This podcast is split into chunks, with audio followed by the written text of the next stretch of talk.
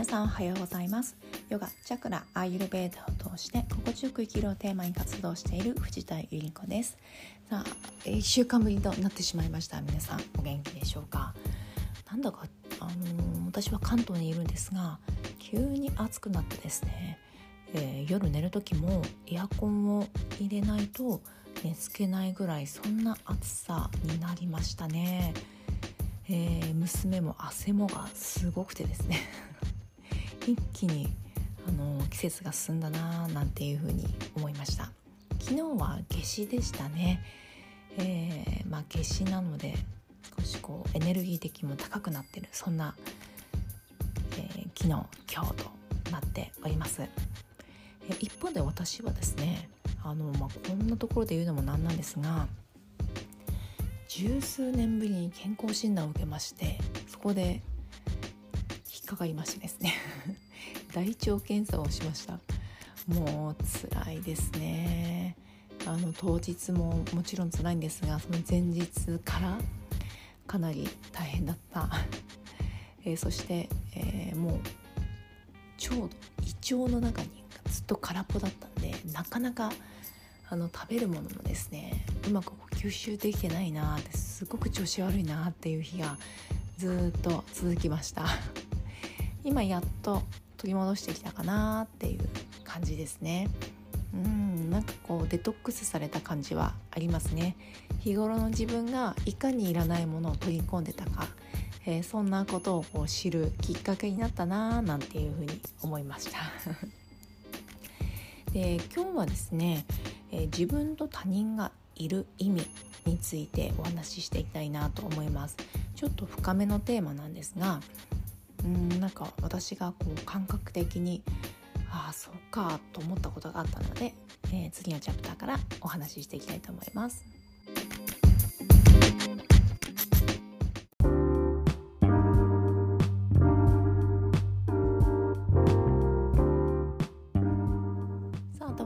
本題に入っていきたいと思います今日は自分と他人がいる意味について、えー、考えてみました、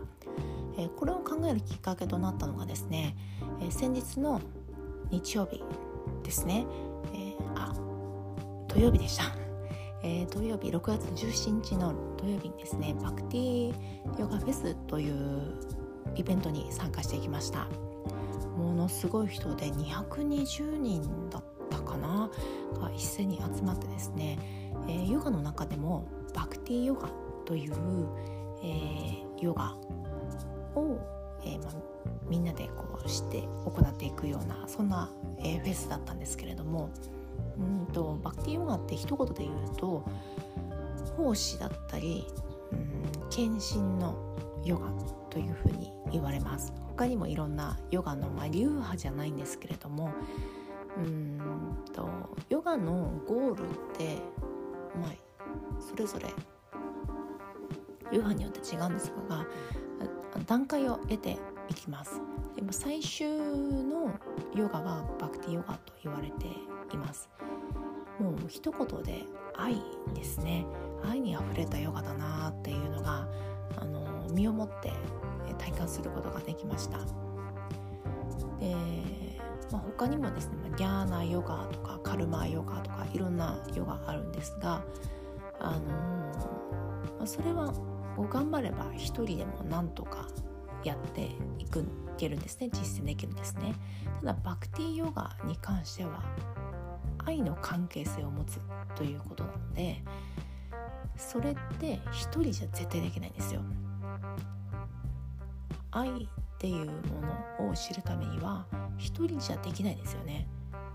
一人だけだったら、うん、いろんな勉強をしたりだとか知識を詰め込んだりだとか、うん、例えば瞑想のうんと修行したりとかはできるんですけどそこには、えー、愛というものについては実感すること体感することできないですよね必ず自分以外の人がいないとそういう愛っていう関係性は作れないですよね。まあ、これが今日そうですねお話ししたいなと思ったことなんですが人間ってやっぱり一人だとできることに限界があるんですよね。自分以外の他人にがいることによって愛という関係性が作れます。で普段私たちって周りに人がいると人の目を気にしたりだとかあとは誰かと比べたりっていう比べる対象になってませんか？で周りにいる人って比べる対象ではなくてつながっていく愛を持ってつながっていく、えー、そんな対象なんですよね。そう考えるとすっごくうん今生きている中で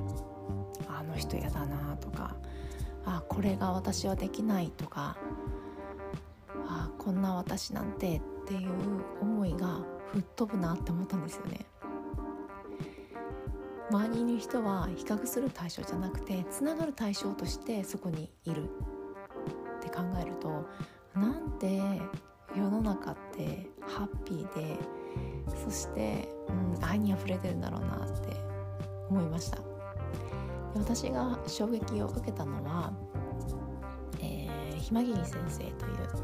えー、先生で、えー、ウェルというヨガスタジオを主催されてる先生なんですが、えー、つながるということを体感するヨガをそのバクティヨガフェスの中で行いました。隣の人と息を合わせる呼吸を合わせるそして動きを合わせる。そうするとうんとヨガって大体レッスンの前に周りの人と比べるものじゃないですからね。自分のペースで自分に優しくヨガしましょうねって言葉で言うけどでも隣の人見てああの人はこんなに前屈できるのに私はそこまでできないとかポーズの完成形を求めてしまうとかって必ずしもですね誰かあの皆さんこう経験があると思うんですよね。私もあります、うん、あ私できてるっていうちょっと優越感に浸ったりだったとかそれがあの周りの人と合わそうというふうに意識を持っていくだけで一切なくなるんですよ。私の方がポーズができてるとか私が全然できてないとかっていう。すっごくそんなちっぽけなことよりも周りの人と隣の人と合わせようとするだけで、えー、つながっていくんですよね。で初めましてなんですよもちろん隣の人と。なんですけどなんかこう親近感が湧いて一緒にヨガやったっていう仲間っていう感じがすごくするんですよね。それで、えー、私一人で行ったんですけどあんまり一人のなんか孤独感みたいなのってそんなに感じなかったんですよね休憩時間ぐらい 休憩時間なんか持て余してるなーぐらいであのヨガしてる最中は全然そんな感じなくてヨガの始まる前とか終わった後も全然知らない人とお話ししたりだとか一緒に楽しんでるなっていう感じがあったんですよね。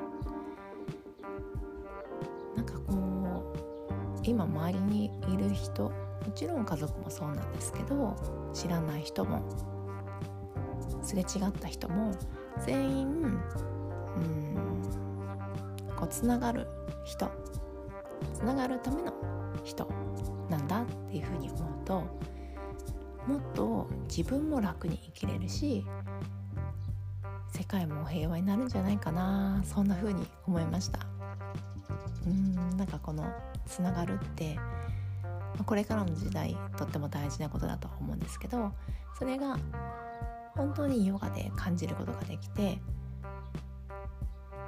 なんだかこう日常の感覚もマットを降りた日常の感覚もガラッと変わったなっていうそんな出来事がありました。皆さんも今周りにいる人すれ違う人、えー、全員ですね、えー、比較の対象ではなくてつながる対象として是非、えー、見てみてください。そうするとあなたの行動も変わるしあなたの意識も変わるしあなたの、えー、暮らしも変わるんじゃないかなと思います。はいでは最後まで聞いてくれてありがとうございました。今日も皆さんが心が柔らかく穏やかでそして